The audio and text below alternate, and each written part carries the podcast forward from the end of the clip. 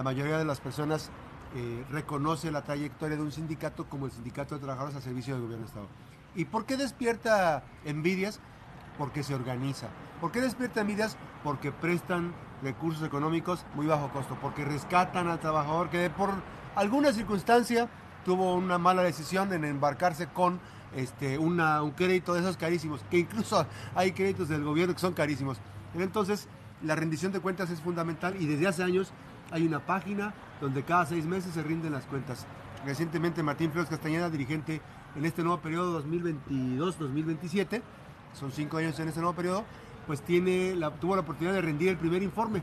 ¿Cómo llega el sindicato en esta etapa, Martín Flores Castañeda? Buenos días. Muy buenos días, más. Un gusto a todos, saludar a todos los radioescuchas de la mejor. Pues nos da mucho gusto el comentario y la introducción que haces, acertada. Decirte que llegamos unidos, fuertes y comprometidos con la base trabajadora y con el pueblo de Colima para servirle con honestidad y eficiencia. Sin duda, el respaldo recibido por los trabajadores en una elección democrática, la más eh, informada, difundida, analizada, incluso que fue motivo de comentarios en todos los medios durante casi un mes, en agosto del año 2022. Con campaña negra. Con todo. Eh, se, se acreditó la vocación democrática del sindicato al participar el 95% de los agremiados en la elección, que son en ese momento éramos 3.256, todos debidamente registrados, y decidieron con un voto libre, directo, secreto, apoyar a la planilla Unidad y Fuerza Sindical, que hoy somos su comité directivo, con el 91.7% de los votos, del total de los votos emitidos. Esto indica que la autonomía y la independencia está acreditada en la toma de decisiones del sindicato. Pero además indica que la transparencia y la rendición de cuentas es una constante, como bien lo dices. Y esa parte es medular, porque no nada más es la rendición de cuentas financieras, que es lo que más se ve y de lo que más se padece en este país, de rendición de cuentas claras, porque hay gobiernos que eh, llegaron con la aureola de eh, van a acabar la corrupción y dicen que ya se acabó la corrupción y está calopante, está imperante en los gobiernos. Desatada. Desatada. En el caso del sindicato del gobierno del Estado, eh, los trabajadores están, aparte de informados, estamos orgullosos de lo que hemos construido juntos. Porque tenemos un sindicato con 3.415 agremiados, de los cuales hemos construido patrimonio inmobiliario cercano a los 100 millones de pesos en inmuebles. Tenemos centros eh, propios, edificios propios, inmuebles propios. Pero además, un activo circulante que cada año se incrementa. Este año llegamos a 117, 117 millones 800 mil pesos. Aumentamos en más de 4 millones el activo circulante del año pasado al actual.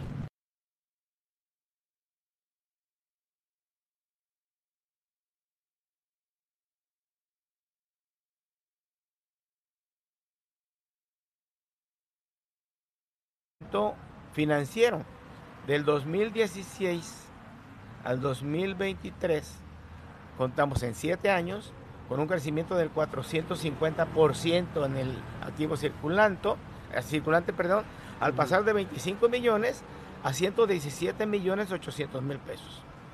¿En qué se destina ese dinero y por qué crece? Primero porque los, los gastos de operación del sindicato para todos los programas que implementamos siempre es inferior a los ingresos que recibimos por cuotas. Esto nos genera un superávit anual. Pero además, todo el capital que tenemos, el activo circulante, la gran mayoría, se destina para programas de financiamiento, como bien lo dijiste, muy blandos, con una tasa del 6% anual para el rescate financiero de los compañeros. Sin, no, absolutamente nada, solamente el 6% anual fijo durante tres años se les financian 50 mil pesos, en ocasiones 100 mil, y en ocasiones extraordinariamente y por única vez un rescate superior a ese monto que pagarán en quincenas con un 6% anual. ¿Cuánto tenemos colocado en esos créditos? Financiamiento emergente y mejoramiento de vivienda, e hipotecario sindical o de vivienda sindical, tenemos 80 millones de pesos. Tenemos 17 millones de pesos que le sirven de fuente de financiamiento al fondo de ahorro porque el gobierno nos debe dinero al fondo de ahorro de la, del periodo de Nacho Peralta. Entonces ese dinero lo tenemos prestado prestado al fondo de ahorro, que son 17 millones de pesos. Tenemos cuentas por recuperar del gobierno de Nacho Parata de retenciones que no nos han pagado por 5 millones de pesos. Y tenemos una cuenta en el banco por 3 millones de pesos, que es para tener un, un fondo ahí suficiente. Es decir, el dinero está muy bien administrado y por eso crece. Pero no solamente eso, tenemos programas propios como ningún otro sindicato, aparte de los de financiamiento, la promoción de la vivienda. Y lo dijimos en el informe con claridad. Los trabajadores no aspiramos a una residencia en Bosque Real, porque no nos alcanza el sueldo para ello.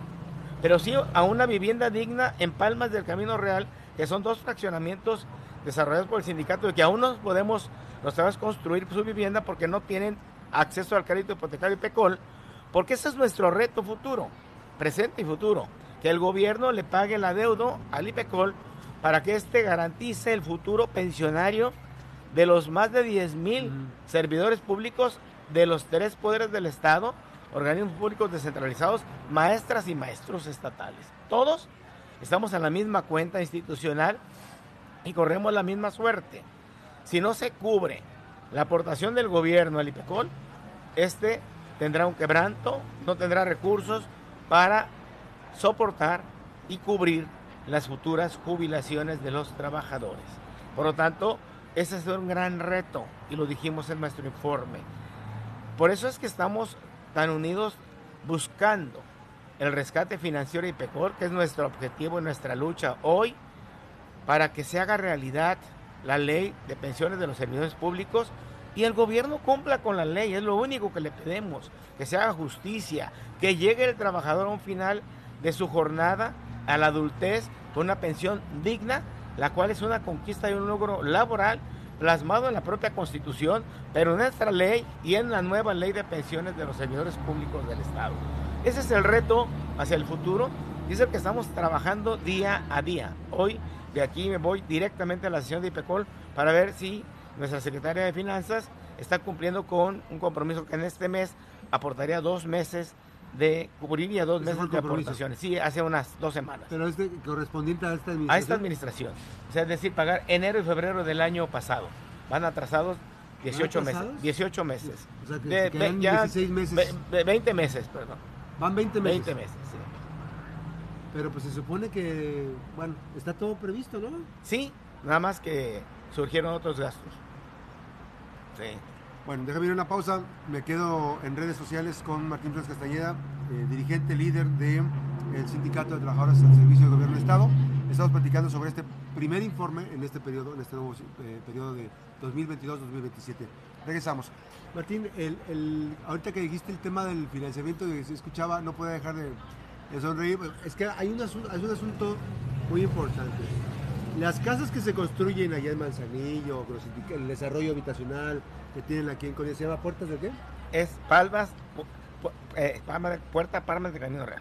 Fraccionamiento Palmas del Camino Palmas del Camino Real. Ahora, en este fraccionamiento se privilegia eh, un financiamiento que no es costoso ni oneroso para el trabajador, que no le descapitaliza su, su, este, sus ingresos, que mm, se maneja a un costo, digamos, este, competitivo, que además yo sé que he recibido hasta críticas de los empresarios de la construcción porque finalmente este, dicen, oye, ¿cómo una vivienda así? Claro, una vivienda sí se puede. Claro, Pero son ahorros propios, tú lo haces para hacer negocio, no, es la finalidad. La finalidad es poder, con la confianza que los trabajadores le tienen a su sindicato, a su directiva, ahorran, ahorran de su, de su sueldo, se lo, entra a un fondo para el fraccionamiento. Y de ese recurso se hace un desarrollo habitacional, ya se hicieron cinco. Cinco. Estamos en el cuarto y el quinto. El 2 y el 3, como ejemplo exitoso, que impulsamos también, Diamante y, en Colima y Delfines en Manzanillo, fueron desarrollados la- el fraccionamiento, los lotes, con ahorro de los trabajadores y las viviendas con crédito de pensiones. Por eso también Fue hice la esa última- reflexión. fue la última etapa. Fue, fue la- fue lo último que alcanzamos a hacer sí, antes de descapitalizar Pe- IPECOL o pensiones. Que no fue, que no fue su responsabilidad No, de ustedes. antes tan había 10 recursos, sí existían, y esa cartera la recibió IPECOL. De esos fraccionamientos se siguieron cobrando. Todavía hay quien está pagando sus últimos meses o año, el último año del crédito de Delfines, de Manzanillo. Que, que- que eso es importante. Existía un fondo de pensiones cuyo fondo servía, entre otras cosas, para prestar dinero, pero también para comprar las, las viviendas, Claro, ¿no? y ahí hay 680 millones de reserva para las pensiones que ahora va a pagar el IPECOL, que se le debe al gobierno. Pero se entregó una cartera de 250 millones. Esos 250 millones ya los cobró, la mayor parte. Y resulta que no lo enteró el anterior gobierno de Nacho O sea, no volvió a fondearlo. No, pues, no, no, no pagó. No, no es que no lo fondea. No lo paga, se lo robó. Lo desvió o se lo robó. Y no le han hecho justicia. Porque También hay una, clamamos hay, hay una demanda, hay una, hay una De- denuncia, perdón, denuncia una, una penal. penal. por 310 millones de retenciones que no enteró. Ahí iban las cuotas y retenciones por esos préstamos. Regresamos. ¿sí? Estamos platicando, ahorita me está comentando Martín Flores Castañeda, que eh, pese a que ingresaron los pagos de las viviendas, de los créditos de los trabajadores, el gobierno de José Ignacio Peralta Sánchez, que todavía no se hace justicia, que está una denuncia, una, una demanda, una carpeta de investigación en la Fiscalía General del Estado, este, por más de 300 millones de pesos. 310 millones. 310 millones de pesos. Y no se ha hecho nada, no avanza nada. No avanza. Y en nuestro mensaje, lamento que no haya estado la gobernadora para que lo escuchara, pero se lo vamos a enviar. Le pedimos justicia, que no haya impunidad. Y que los trabajadores no paguemos los platos rotos de una mala administración. Y por lo tanto, que el señor que hoy se anda paseando por el mundo con el dinero de los trabajadores y del pueblo, sea llamado a la, ju- a la justicia y lo encarcelen, si eso es lo que procede, Ay. y lo hagan devolver el dinero que le debe al erario público, pero que es dinero en su mayor parte de los trabajadores. Porque además fue uno de los ele- elementos de la campaña de la gobernadora. sí, Ella claro, lo denunció. claro, claro, pero no se ha hecho absolutamente nada. ¿Cómo entender años. esa parte que no, haya- no se haga absolutamente nada? ¿Cómo entenderla? Pues es, es la eficiencia del gobierno. Eso acredita lo eficiente que tenemos la fiscalía y el gobierno. Esa es la eficiencia. Pues es de miedo eso, ¿no? Sí, es la eficiencia. Y el que no puedan pagar la aportación al, al IPECOL acredita honestidad. Acredita un manejo eficiente de los recursos del gobierno. O no lo acredita. Ahí está la pregunta. ¿Sí? O sea, el gobierno actual es honesto, es eficiente, es austero, debería de estar pagando todo a tiempo porque habría dinero suficiente. Tengo ahorros por 500 millones de pesos. Ay, le debes a IPECOL. ¿Cómo es que ahorraste? Sí, Yo no, me el, pregunto. el tema no son ahorros, porque además viene en el presupuesto. Todas las prestaciones laborales vienen en el presupuesto. Claro, pero ¿cómo, cómo ahorras si debes? Si estás bebiendo. Ay, me lo voy a gastar en otra cosa. Y, y- y me los ahorré, entonces no me los ahorré. Le dejé de pagar el IPECOL y, y eso lo de- dediqué, lo destiné a otros fines. Entonces, ese es el tema más, más de fondo. Eso por el que todo toda la vida, no ahorita, tengo 30 años luchando. O sea, porque luego dicen que es la primera vez que reclamamos de lo de pensiones.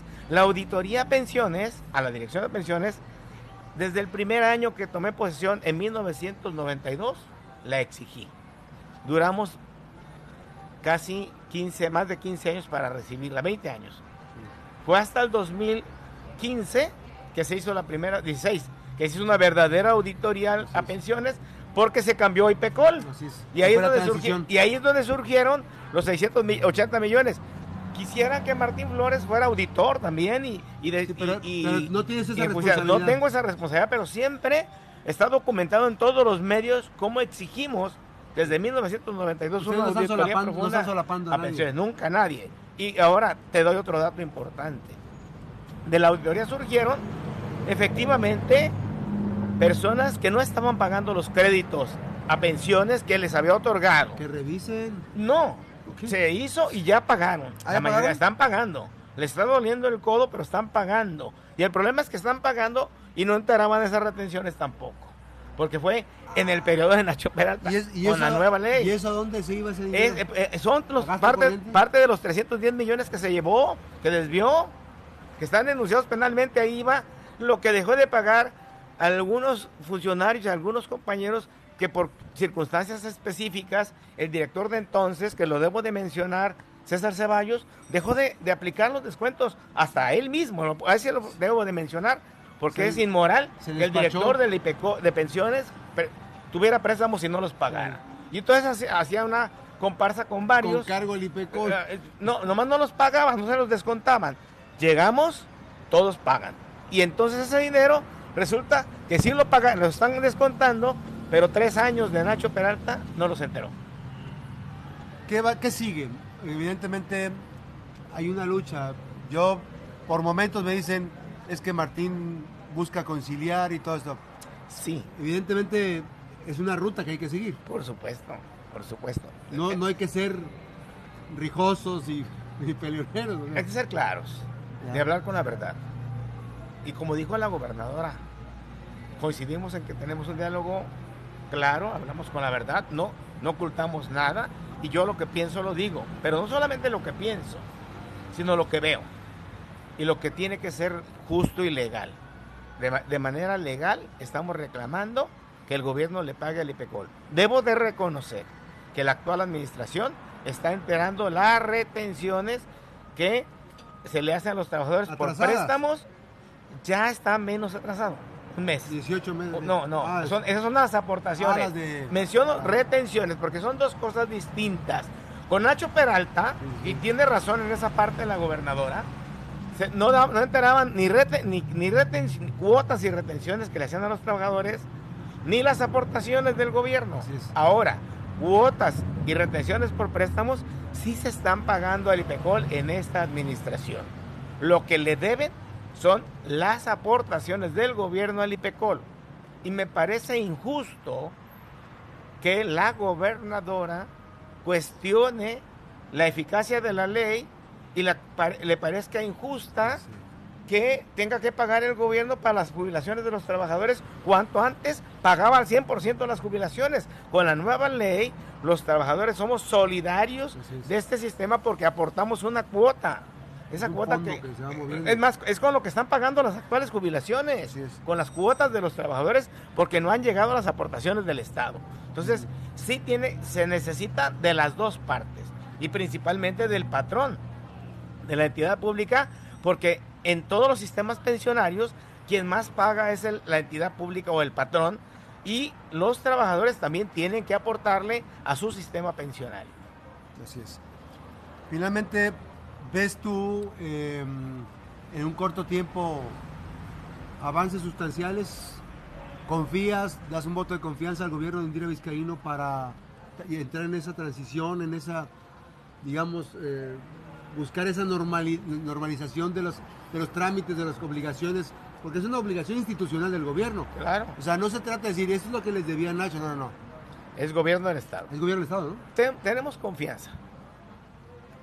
Obviamente que tenemos confianza que se va a cumplir, eso nos ha pedido, confianza y paciencia. Pero también la confianza y la paciencia se pueden agotar y se pueden dilapidar, se pueden perder. ¿Por qué? Porque una cosa es el discurso y otra cosa son los hechos. Nosotros lo que ocupamos son hechos.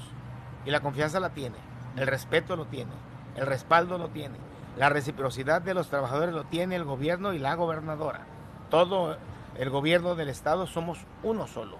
Somos un gran equipo que el pueblo nos necesita unidos hoy más que nunca para lograr la paz, la tranquilidad y el desarrollo del Estado. Nos ocupamos unidos todos los colimenses y por supuesto que cada quien cumpla con su responsabilidad. Si la gobernadora protestó cumplir la constitución y las leyes, que lo haga. Es lo único que falta. En el caso del IPECOL, tenemos confianza en que el rescate financiero que ofreció el presidente de México, Andrés Manuel López Obrador, en el año 2021, hace dos años, en 10 de noviembre se van a cumplir dos años, porque acababa de llegar la gobernadora y vino, se llamó Plan Rescate Colima. Así, se llamó el evento, y vino al rescate de las finanzas del gobierno del Estado. De los 11 mil millones que mencionó el presidente, existían en esa, en esa contabilidad 1.310 millones de deuda del gobierno del IPECOL. Si hay rescate, se debe, debe, entrar el rescate financiero IPECOL y por eso estamos luchando y confiamos en que el presidente de México no le falle a los trabajadores del gobierno del estado de Colima. Gracias a Martín Flores Castañeda, gracias por esta visita aquí a la finca del barrio, gracias, donde desayunar es un placer. Gracias nuevamente por esta visita. Vamos a ver qué pasa. Tienen que transmitir la, la sesión de IPECOL, ¿no? Es en vivo. Es, en vivo a través de YouTube, sí. ¿ah? para Así que chequen la, el trabajo y todo lo que está y ver eh, lo que se va a ver los resultados del día de hoy, ¿no? El día de hoy eh, se presenta el estado financiero, vamos a, analizar pensión, jubilaciones y pensiones, vamos a analizar varios temas, pero lo principal es las finanzas y los dictámenes de, de pensiones. Gracias nuevamente Martín Flores Castañeda. Estamos en la finca del barrio, véngase a desayunar. Desde muy temprano, 312 15 920 23, Camino Real 549 en la zona norte de Colima, la finca del barrio donde usted puede disfrutar los mejores platillos. Eh, regresamos dos de la tarde, le saluda Max Cortés, gracias a mi compañero Rubén Tapia en controles técnicos, Ángel Partida en la unidad móvil, por supuesto mi compañera Yadira Batista en apoyo a la producción.